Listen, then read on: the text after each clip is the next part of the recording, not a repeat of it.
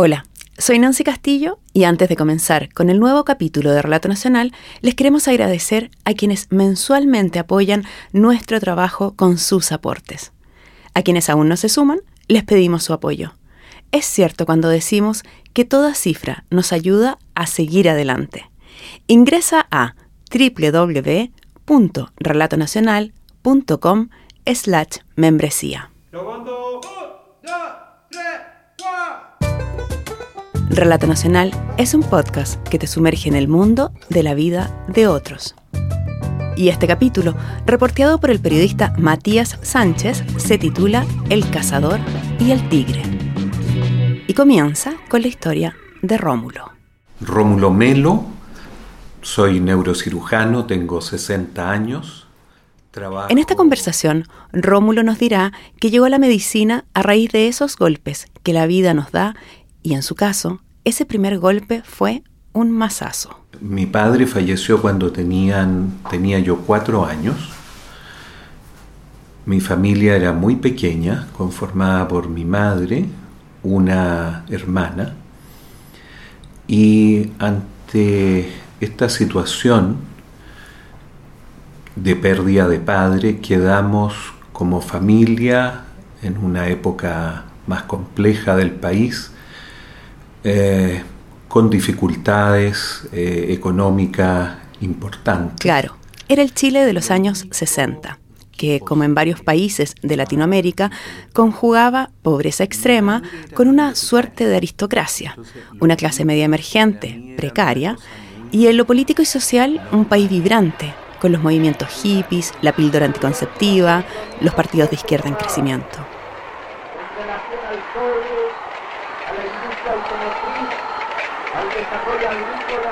Mi madre era bibliotecaria, entonces los libros para mí eran una cosa muy normal.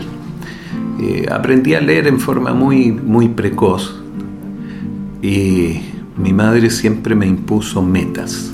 Entonces la lectura para ella era fundamental. Así que yo entré con cuatro años a primero básico y ya leía. Y mi primera meta que ella me puso fue 100 libros cuando terminara tercero básico. Así que leí mucho siempre. Eh, obviamente el tipo de lectura en esa época eran las historias de Emilio Salgari, de los tigres de la Malasia, y era, era esa época. Y después fui descubriendo, en esa época no había internet, no había computación, no era muy básica y descubrí las enciclopedias, la Barça, la Sopena. Eran mis libros que me gustaba y aprender siempre quise aprender cosas nuevas, de todo. Y después conocí un libro que se llamaba La biología de Bilé, que era un libro muy grueso y me encantaba leerlo. Y ahí fui entendiendo poco a poco lo que eran las células, lo que era la vida y eso me, gustó mucho, a pesar que la matemática y la física me encantaban hasta el día de hoy. Pero había que elegir un camino y elegí el camino de la, de la biología. Entonces, cuando Rómulo estuvo en edad de ingresar a la universidad, las carreras que podrían permitir a esa familia conformada por la madre, él y su hermana tener una mejor situación económica eran medicina, ingeniería o leyes, pero a él le gustaba la ciencia. En ese contexto social y económico difícil, con pocas redes, en, eh, un Chile antiguo, la visión del médico y del ingeniero eran las que predominaban como posibilidades. Y me pareció que ser médico era algo que me iba a permitir no solo trabajar, sino que ser un poco más transversal en mi relación con la, con la gente. Y como siempre fui de un buen rendimiento, después busqué qué era lo más, me parecía a mí como complejo. Y ahí apareció el sistema nervioso. Y como me gustaban las cosas manuales, dije algo quirúrgico. Y tuve la suerte en el pregrado de encontrarme con un par de profesores que trabajaban en investigación y trabajaban en sistema nervioso, así que me dediqué a la investigación precozmente y después en forma posterior eh, me acerqué a la parte quirúrgica en la medida que uno va desarrollando y uní estos dos mundos, la investigación y la cirugía, y ahí terminé en neurocirugía. De hecho, soy el neurocirujano más joven que se ha recibido en este país. A los 23 años fui médico, a los 26 años ya fui neurocirujano.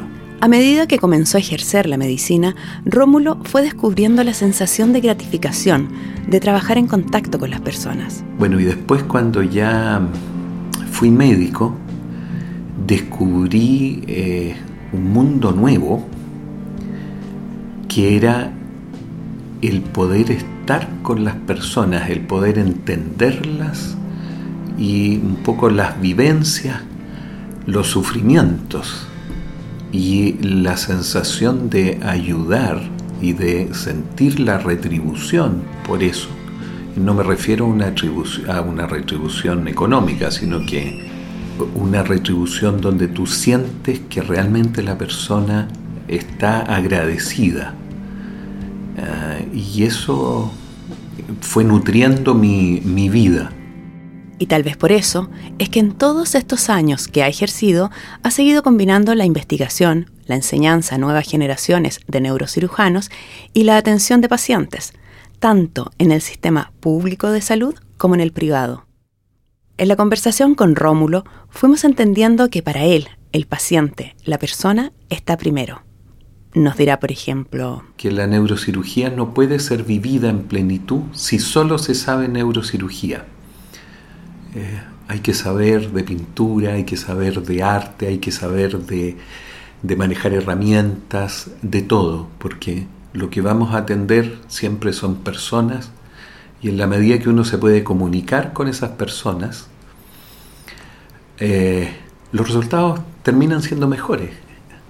Uno siempre quiere buenos resultados, pero cuando tú te puedes acercar a alguien y alguien te dice que es un maestro enfierrador, y tú le puedes hablar de cómo se amarran los fierros, de qué grosor de fierro se usa para hacer una cadeneta, él se siente más protegido, se siente más cercano.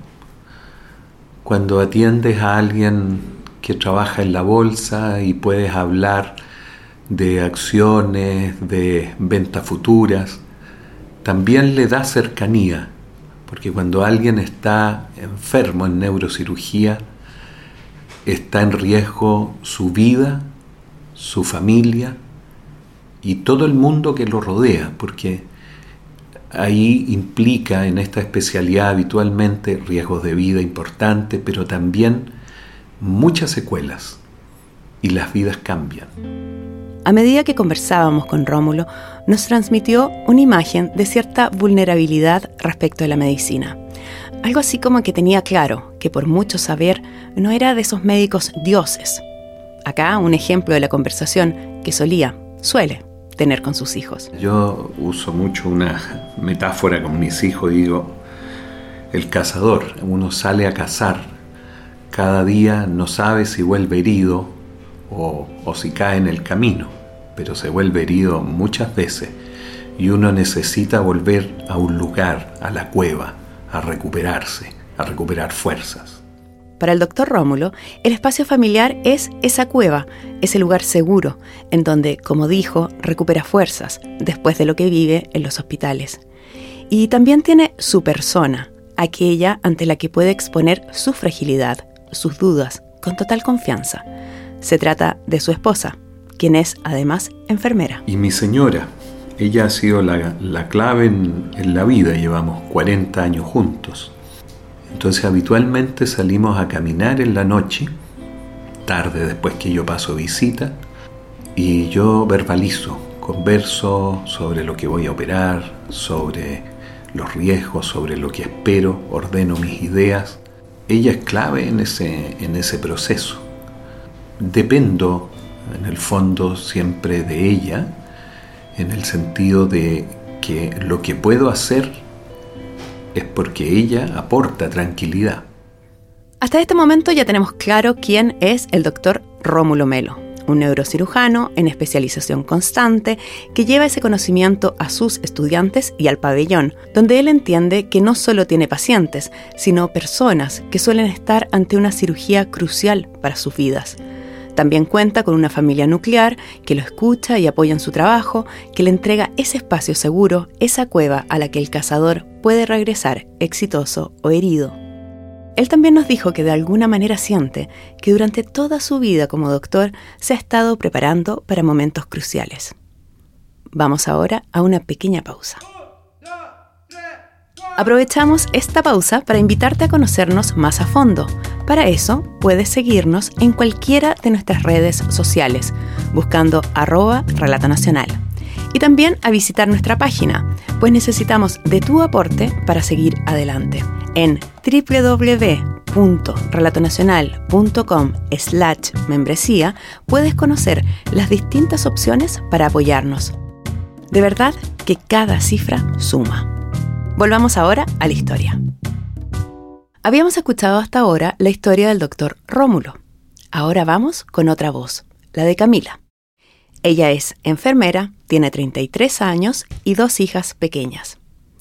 Pero sus embarazos no fueron fáciles, aunque más bien quedar embarazada no lo fue.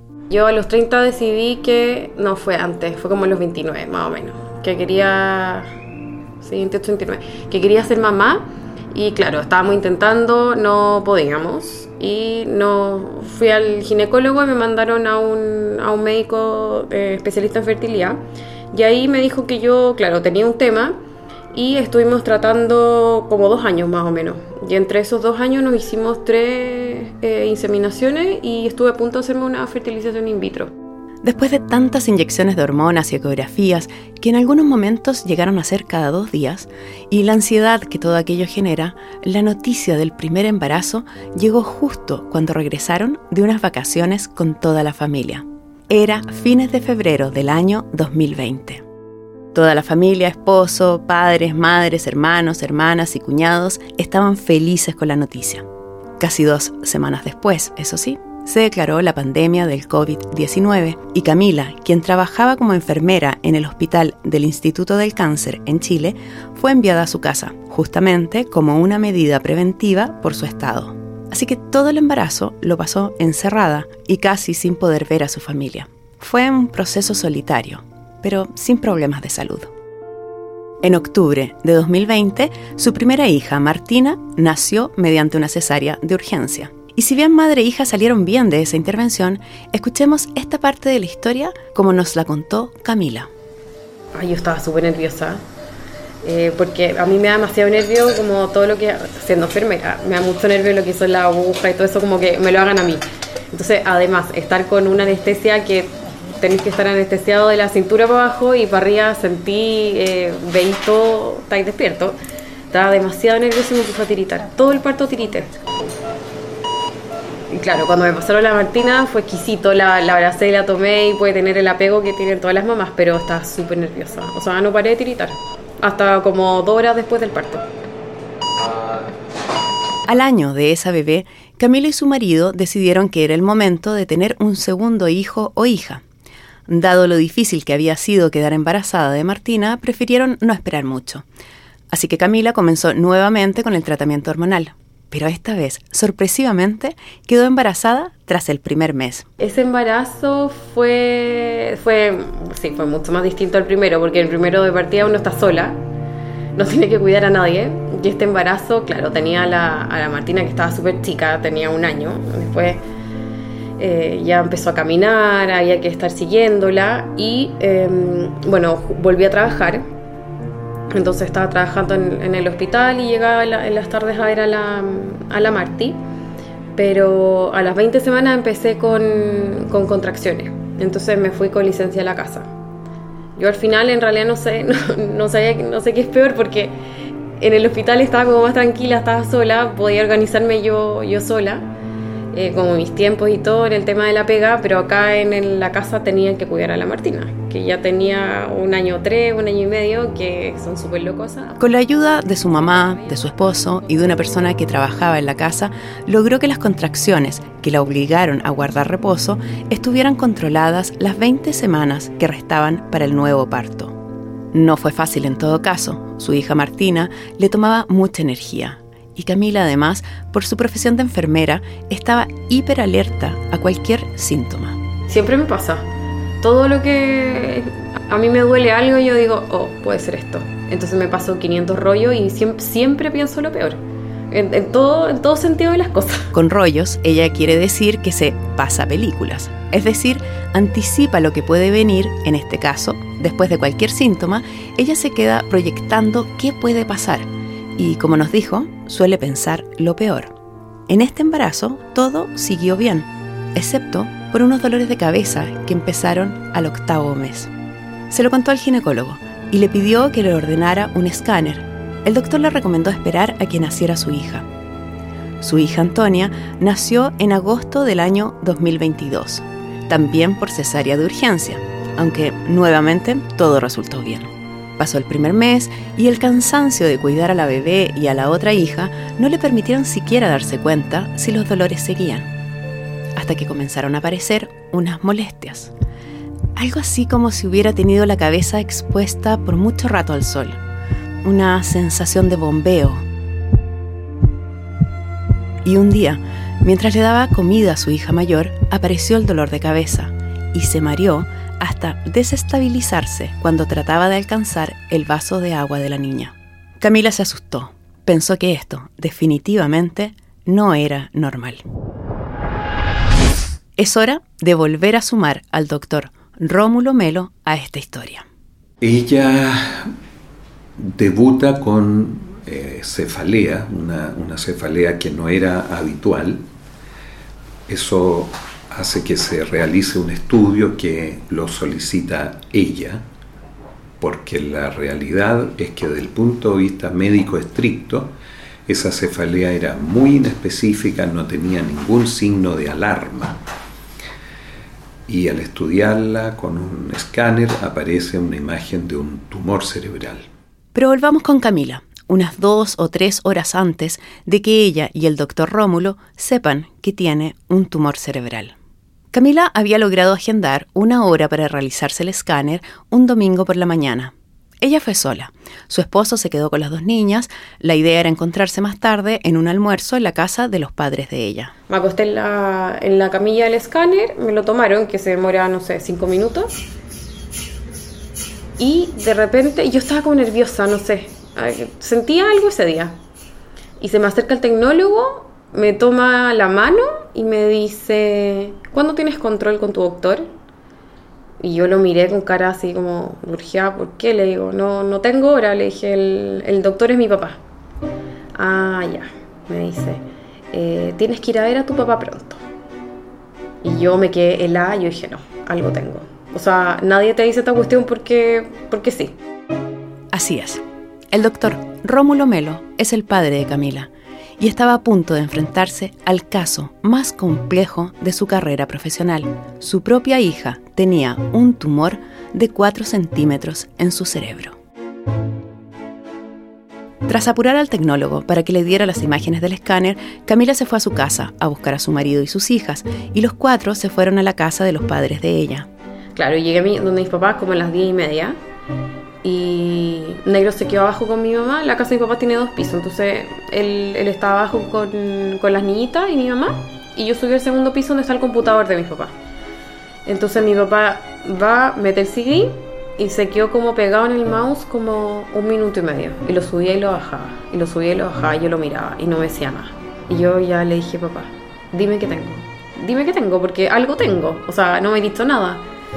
Mi papá se da vuelta serio, con una cara así como demasiado serio. Y me toma las manos y me dice, ¿confías en mí? Y yo le dije, sí. Me dijo, tienes un tumor, pero te lo puedo operar. Y yo ahí ya me quería, es que no sé, mm, se me puso, se me vino el mundo encima. O sea, yo pensé que me iba a morir. O sea, fue lo primero que yo pensé. Pese a la seguridad que le transmitió esa mañana de domingo, él también había recibido un golpe. Cuando me tocó vivir esto de la Cami, fue, fue por supuesto extremadamente duro como padre ver, verla a ella sufriendo, ver a mi yerno, mirar a los nietos y saber que existía la posibilidad que eso se acabara ahí o que quedara muy secuelada y que la vida evidentemente iba a cambiar.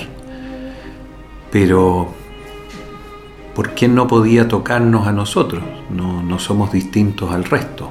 Si lo vivo cada día y lo he vivido por muchos años, de ver familias complejas, así que cuando ocurrió esto de mi hija fue, bueno, lo enfrentaremos en la mejor manera posible, tratando de sacar el mejor resultado y si no se logra, también aceptarlo. Eh. Alguien con su experiencia sospechaba a partir de las imágenes que el tumor era benigno pero dado el tamaño, la ubicación y otras razones asociadas a la edad del cerebro, él también sabía dos cosas más. Se tenía que operar sí o sí, pues no había otro tratamiento posible y su crecimiento afectaría en meses el lenguaje, luego la movilidad y más tarde la vida de su hija.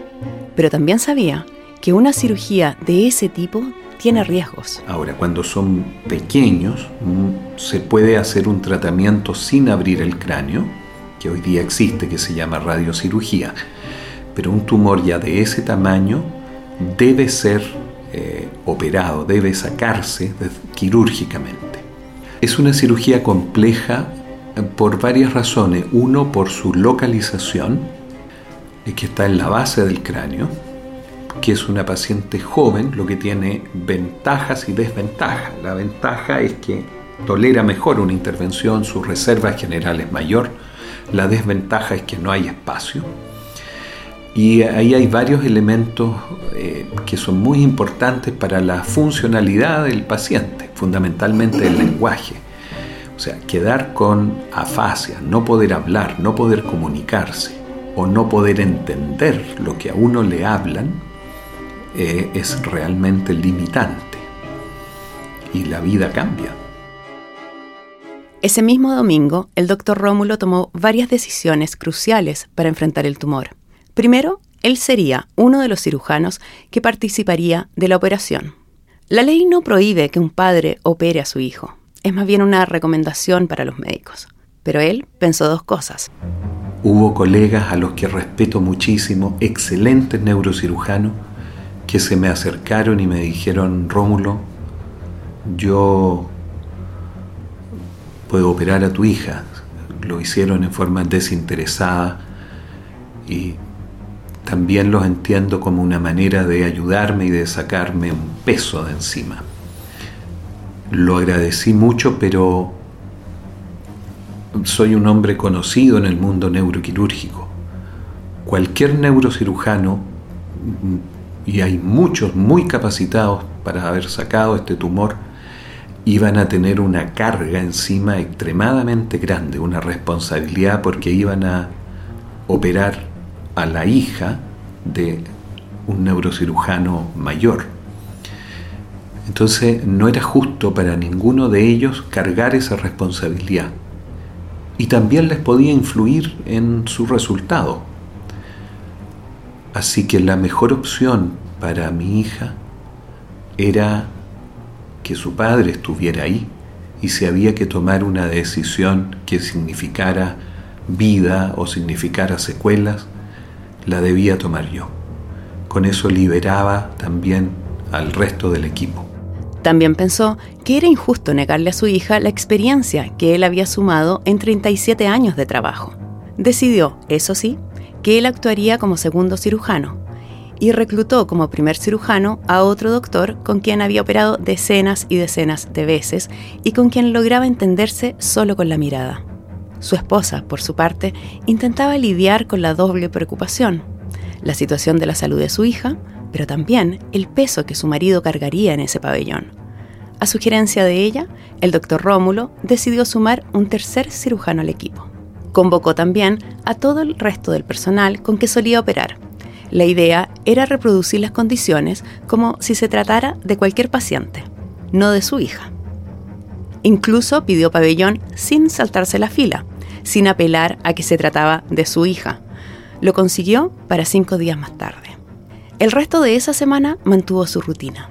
Operó a otros, atendió la consulta en el hospital y en la clínica, preparó con el equipo médico cómo abordaría la cirugía de Camila. Por las noches caminó con su esposa.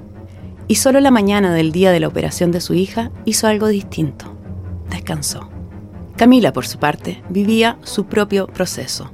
Si bien su papá le aseguraba que el tumor era benigno, ella no dejaba de pensar en el menos de 1% de probabilidad de que no lo fuera, o que en la cirugía se presentara una complicación y ella quedara con secuelas invalidantes. Trató todos esos días de lidiar con la angustia.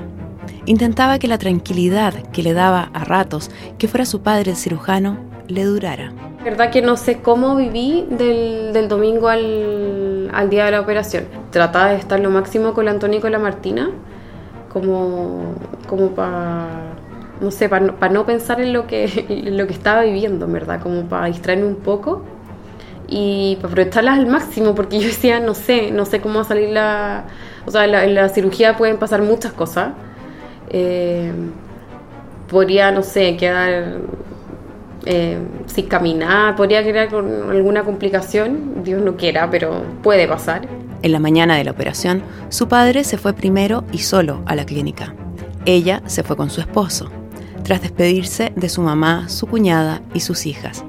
Al subirse al auto, me puse a llorar y me acuerdo que le tomé las manos y le dije, lo, o sea, tenía que decírselo porque yo sé que él le seguía a preocupar de las niñitas si es que a mí me pasaba algo porque Nero las adora.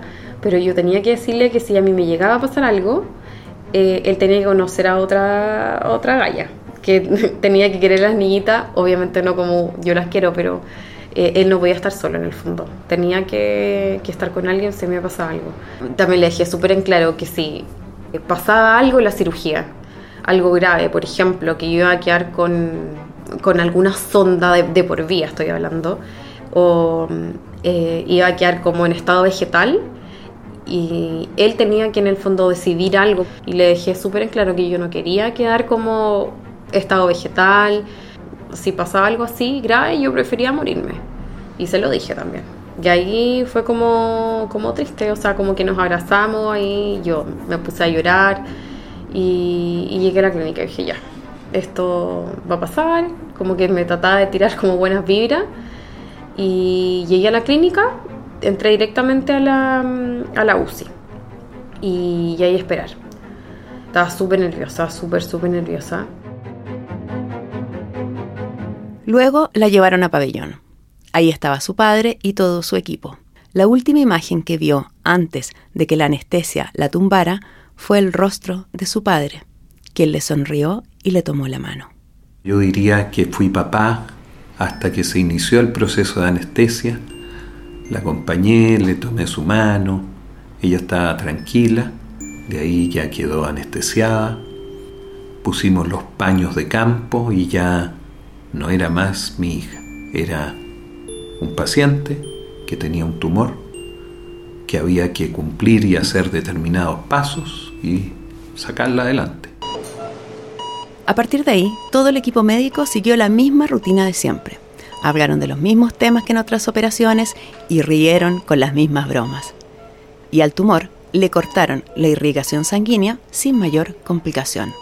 Al terminar la operación, Rómulo mandó el siguiente mensaje al grupo de WhatsApp familiar. El tigre ha muerto. Los cazadores vuelven a la cueva. El tigre era el tumor, era duro, y los cazadores volvieron sin heridas.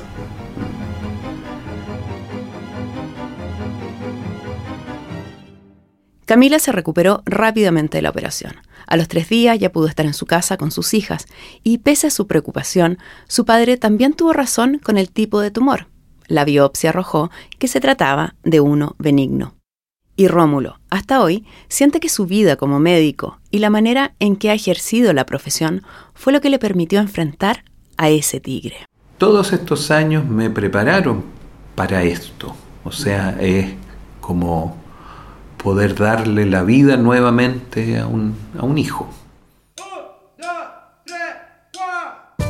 El capítulo de Relato Nacional de hoy, El Cazador y el Tigre, fue reporteado por el periodista Matías Sánchez. En la dirección y guion, Nancy Castillo. En la producción sonora, Josefina Aguirre. La música fue compuesta especialmente para Relato Nacional por Enriqueta Cerda. El montaje de audio fue realizado por Marcelo Cotton y la locución fue grabada en Neosonic. Relato Nacional es el producto editorial de la productora de contenidos La Factoría. Recuerda apretar seguir en la plataforma donde nos escuches, así sabrás de los nuevos capítulos. Y si quieres que este podcast siga adelante, ingresa a www.relatonacional.com slash membresía y apóyanos con tu aporte.